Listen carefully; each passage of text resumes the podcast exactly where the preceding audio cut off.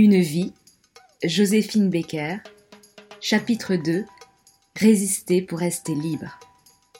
Le 1er septembre 1939, la Seconde Guerre mondiale éclate. J'ai 33 ans. Des rumeurs sur des camps de la mort en Europe circulent. Mes amis ont peur pour moi. Noire et mariée à un juif, je pourrais être la cible des nazis. Mais je refuse de me laisser dominer par la peur. J'ai repris ma vie nocturne de meneuse de revue et je travaille en plus la journée pour la Croix-Rouge. Je m'occupe de la section des infirmières pilotes secouristes de l'air, ainsi que d'un camp de réfugiés à la gare du Nord. Le 18 juin 1940, devant ma radio, je reste bouleversée par l'appel d'un certain général de Gaulle. Son message retentit comme un écho dans mon cœur. Je dois aider la France et le général. Je veux désormais me mettre au service de cette nation, car c'est elle qui m'a faite. Je suis prête à lui donner ma vie. Par le biais de l'impresario Daniel Marouani, je rencontre le capitaine Jacques Aptet, chef du contre-espionnage militaire à Paris. Au début, il ne veut pas me recevoir car il ne me prend pas au sérieux. Il s'imagine que je me prends pour Matahari. Mais Daniel insiste.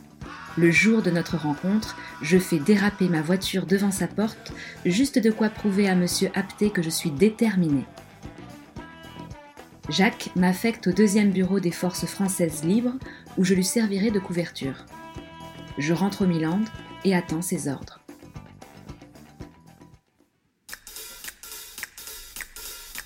Le capitaine me rejoint quelques semaines plus tard et découvre que le château est déjà un repère pour les maquisards. Ma cave est remplie d'armes. Je suis mise à contribution pour la récupération de documents confidentiels, notamment la position des blindés allemands. Le capitaine me charge également de transmettre des informations pour le contre-espionnage. Nous avons alors l'idée de les écrire à l'encre sympathique sur mes partitions de musique. Je commence ainsi une tournée bien spéciale dans des lieux étroitement liés avec mon travail de renseignement. Jacques se fait passer pour mon assistant personnel. Notre mission commandée par le colonel Payol nous mène vers le sud de la France, Marseille puis l'Espagne et le Portugal, où je cache dans mon soutien-gorge un microfilm contenant une liste d'espions nazis que je dois remettre à des agents britanniques. Quand les douaniers me demandent mes papiers, je me contente de leur tendre des autographes, et tout passe comme une lettre à la poste.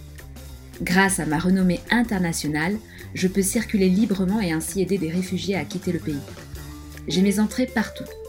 Un jour, je me rends à l'ambassade d'Italie pour soutirer des informations auprès d'un attaché militaire. Ma technique contredire mon interlocuteur pour qu'il en dise toujours plus. Au cours de soirées officielles, je m'improvise agent de renseignement. Les Allemands qui me reconnaissent me demandent des autographes, mais ils ne se doutent de rien.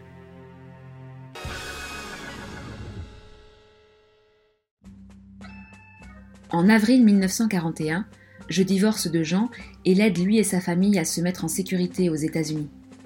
Je m'installe en Algérie, puis au Maroc, car j'ai appris par une source que Hitler a l'ambition d'envahir le pays. Je suis sous la protection de Si Hamed Belbachir Askouri, chef du cabinet qualifien du Maroc espagnol.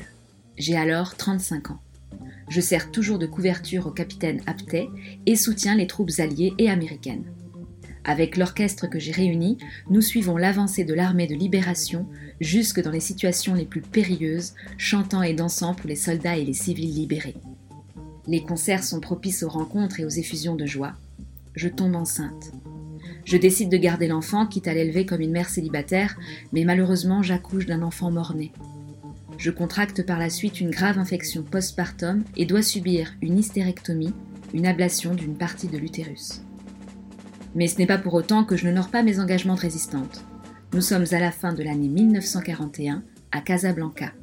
Ma chambre d'hôpital est devenue le bureau de renseignement des services secrets franco-anglais.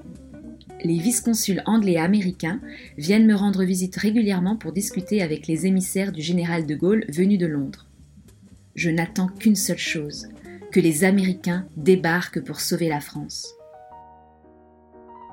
En novembre 1942, L'opération Torche, nom de code du débarquement allié en Afrique du Nord, permet la libération progressive de l'Algérie et du Maroc. Mais j'ai encore honte de mon pays lorsque je découvre que les Américains soutiennent le général Henri Giraud plutôt que le général de Gaulle. Je lutte de toutes mes forces pour convaincre un par un les soldats, les agents des services secrets américains pour que les États-Unis basculent du côté du général de Gaulle. Et c'est là que je découvre que la ségrégation persiste même au sein de l'armée, où noirs et blancs ne se fréquentent pas. C'en est trop. J'interpelle le général des forces américaines. Pourquoi viennent-ils sauver la France des griffes des nazis alors que l'armée pratique exactement ce que prône Hitler? En mars 1943, j'accepte de chanter bénévolement pour les troupes américaines à la condition que les Noirs et les Blancs se mélangent.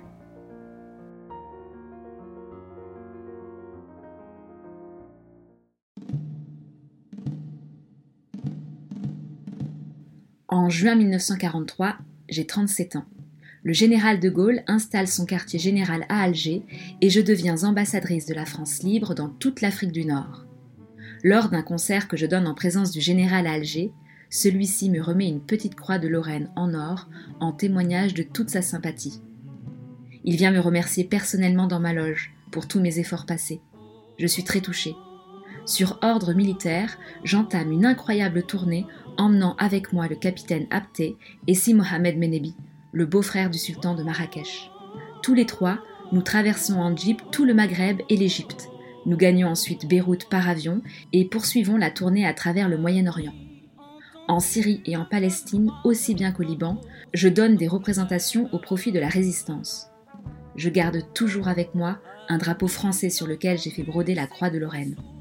En reconnaissance des services rendus au cours de cette impressionnante tournée, je deviens sous-lieutenant des troupes féminines auxiliaires de l'armée de l'air française. Après la libération de Paris, je débarque à Marseille en octobre 1944.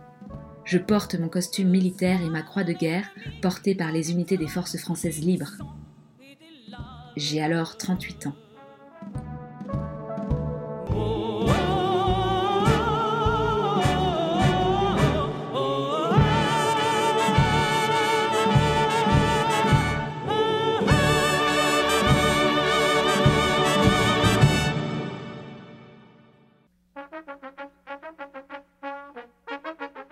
Les 10 millions de francs de cachet que j'ai amassés durant mes tournées sont reversés aux œuvres sociales de l'armée. À la Libération, je poursuis mes activités pour la Croix-Rouge. Je retrouve Jo Bouillon, qui accepte de participer bénévolement à une nouvelle tournée de récolte de fonds. Je vends ma croix de Lorraine pour aider les plus démunis. Je chante pour les soldats et résistants près du front, suivant avec mes musiciens la progression de la première armée française vers l'Est. Je suis invitée à chanter au Liberty Club, le foyer des soldats américains installés pour la Croix-Rouge à Cherbourg. Je suis honorée. Sur les trottoirs, les civils se croisent avec les soldats américains, en tenue de militaire ou de marin. J'observe les va-et-vient devant ce bâtiment qui grouille de vie. Plusieurs véhicules sont garés à l'angle de la rue. Motos, jeeps et camions. Depuis la libération, les Américains ont réquisitionné le magasin Ratti, rue Gambetta. Au-dessus de la porte, en lettres rouges sur fond blanc, American Red Cross, Liberty Club la Croix-Rouge américaine et le foyer. On m'explique qu'il est réservé aux soldats noirs. Les GIs blancs ont eux aussi leur club, le Victory Club, dans les locaux du Palais du Vêtement rue Albert Mailleux. Je refuse de me produire tant que les publics noirs, blancs, français, américains ne se mêleront pas tous au spectacle. J'obtiens finalement gain de cause. En octobre 1946, j'ai 40 ans et je subis à nouveau une opération du ventre dans une clinique de Neuilly. Le colonel de Boissoudy se rend à l'hôpital avec Madame de Boissieu, la fille du général de Gaulle. Il me remet la médaille de la résistance avec Rosette. En réajustant ses lunettes, il me dit que je suis un beau petit soldat. En 1947, j'ai 41 ans. J'épouse Jo Bouillon, mon grand ami. Je tombe enceinte mais subis une très violente fausse couche qui me rend stérile.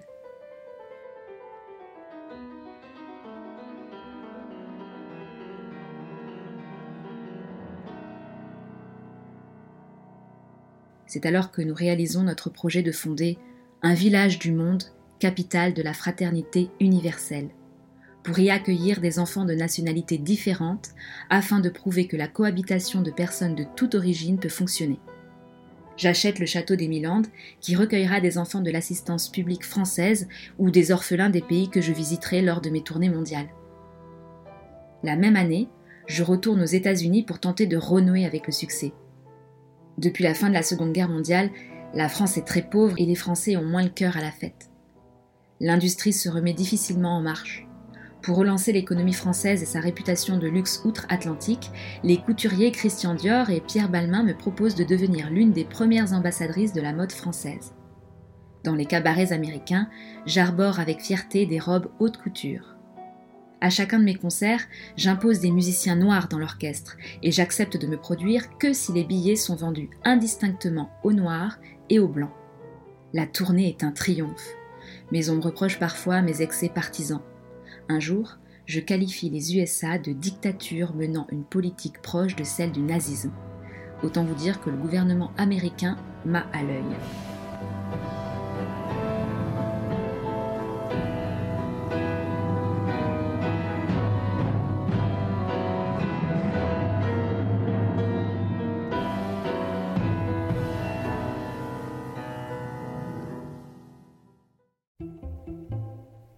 1949, j'ai 43 ans. Mes mémoires sont publiées avec la précieuse collaboration de mon ami Marcel Sauvage, grand journaliste de l'entre-deux-guerres qui a recueilli pendant plus de 20 ans mes témoignages. En 1950, à l'âge de 44 ans, je me lance dans une tournée latino-américaine. Lors d'une étape à Cuba, on me refuse une chambre à l'Hôtel National. Bien que majoritairement métisse, le pays de Carlos Prios Socaras est éminemment raciste en plus d'être corrompu. Mais têtu comme une mule, je me promets de revenir et de créer une organisation contre le racisme en Amérique latine. Comme je suis proche du couple présidentiel argentin Juan et Eva Perón, j'ouvre une première antenne à Buenos Aires.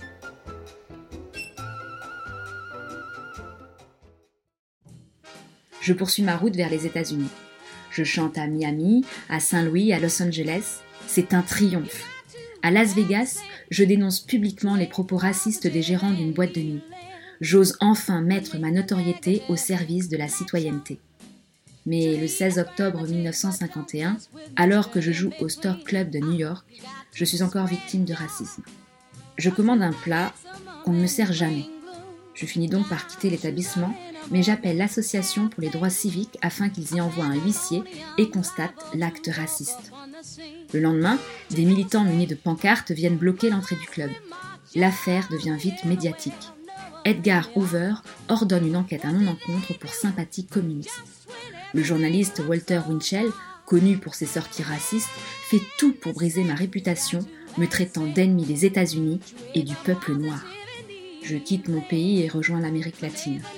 Là, je ne me prive pas de critiquer ouvertement la politique des États-Unis. C'est la guerre. Mes concerts sont annulés au Pérou, en Colombie, à Cuba et à Haïti.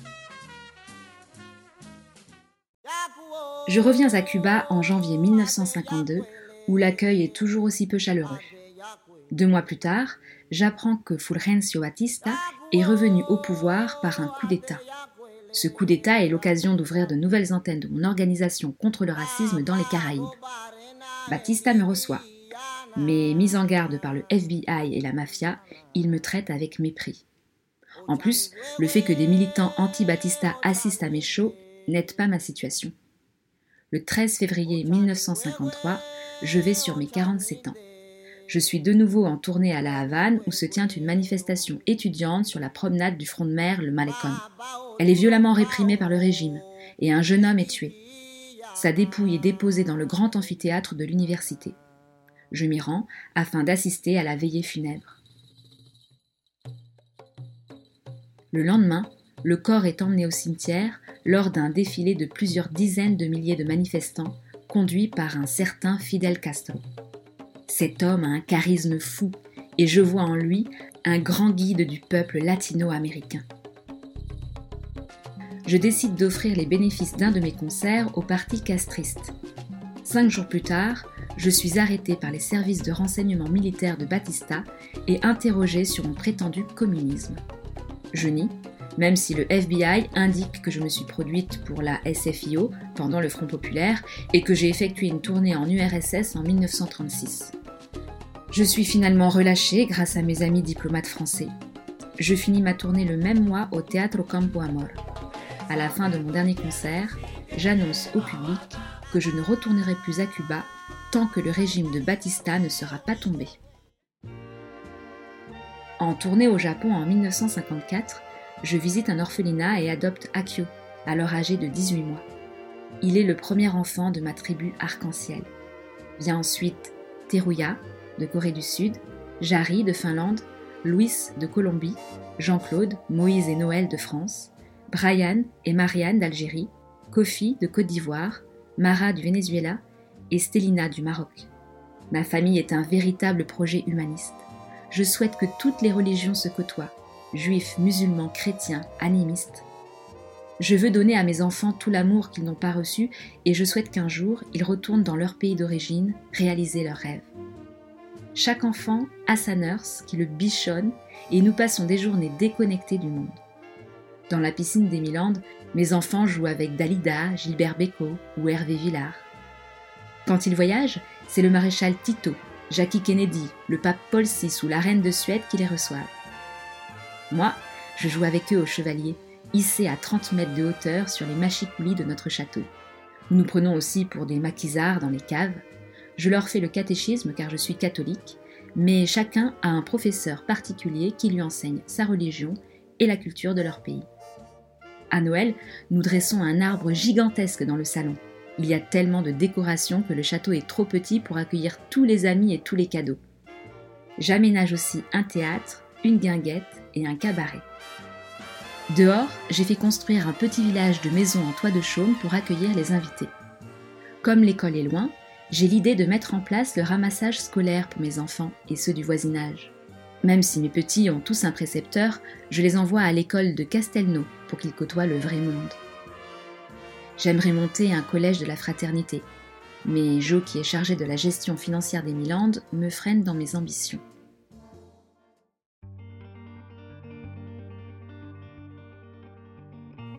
En 1955, j'ai 49 ans.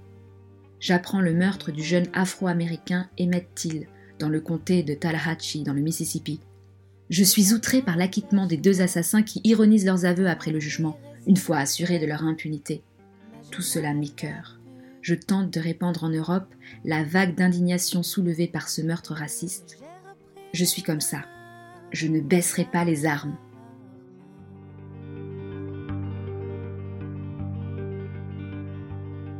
Je combats la discrimination raciale, religieuse et sociale n'importe où je la trouve, car je suis profondément contre, et je ne puis rester insensible au malheur de celui qui ne peut pas se défendre. Je suis navré d'être obligé de combattre car, à l'époque où nous vivons, de telles situations ne devraient pas exister. Je lutte de toutes mes forces pour faire abolir les lois existantes dans différents pays qui soutiennent la discrimination raciale et religieuse, parce que ces lois font croire à ces citoyens qu'ils ont raison d'élever leurs enfants dans cet esprit. Quelle importance y a-t-il à ce que je sois noire, blanche, jaune ou rouge? J'aime tout le monde, et je voudrais être aimée en retour, et je respecte toutes les religions et toutes les croyances. Dieu en nous créant, n'a pas fait de différence. Pourquoi l'homme voudrait-il le surpasser en créant des lois auxquelles Dieu n'a même pas songé? Dieu nous a créés libres, donc libres de notre cœur, de notre esprit, de nos idées, du moment qu'on respecte les idées des autres. Hier, j'ai été adoptée par vous et vous m'aviez surnommé l'enfant terrible de Paris. Aujourd'hui, je suis devant vous, parlant de problèmes graves.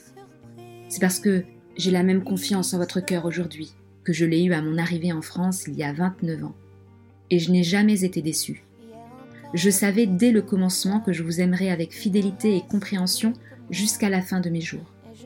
Je savais le jour où l'on a décrété que j'étais l'enfant adoptif de Paris qu'à partir de ce moment-là, nos deux cœurs n'en formeraient qu'un. Je savais ce jour brumeux, quand le paquebot a quitté le port de New York, que je trouverais le soleil à mon arrivée en France. À mon premier contact avec vous, j'ai été convaincue, à la façon dont vous aimiez les enfants, les vieillards et les animaux, que nous étions faits pour nous entendre. Je savais que ce n'était pas en vain que je vous avais donné mon amour. Je savais également, en voyant la gaieté de votre caractère, que vous étiez capable, en cas de nécessité, de surmonter n'importe quelle difficulté de la vie. Je savais que la France n'était pas mon pays d'adoption, mais qu'elle était mon pays, tout court. C'est pourquoi, peu après mon arrivée, j'ai adopté la nationalité française, car ici je me sens libre et heureuse de vivre, et au moment où l'on trouve le bonheur absolu et complet, on peut dire avec conviction, ceci est mon pays. J'ai changé cinq fois de nom, j'ai perdu femme et enfant, mais j'ai tant d'amis. Une vie, Joséphine Baker, résister pour rester libre, fin du chapitre 2.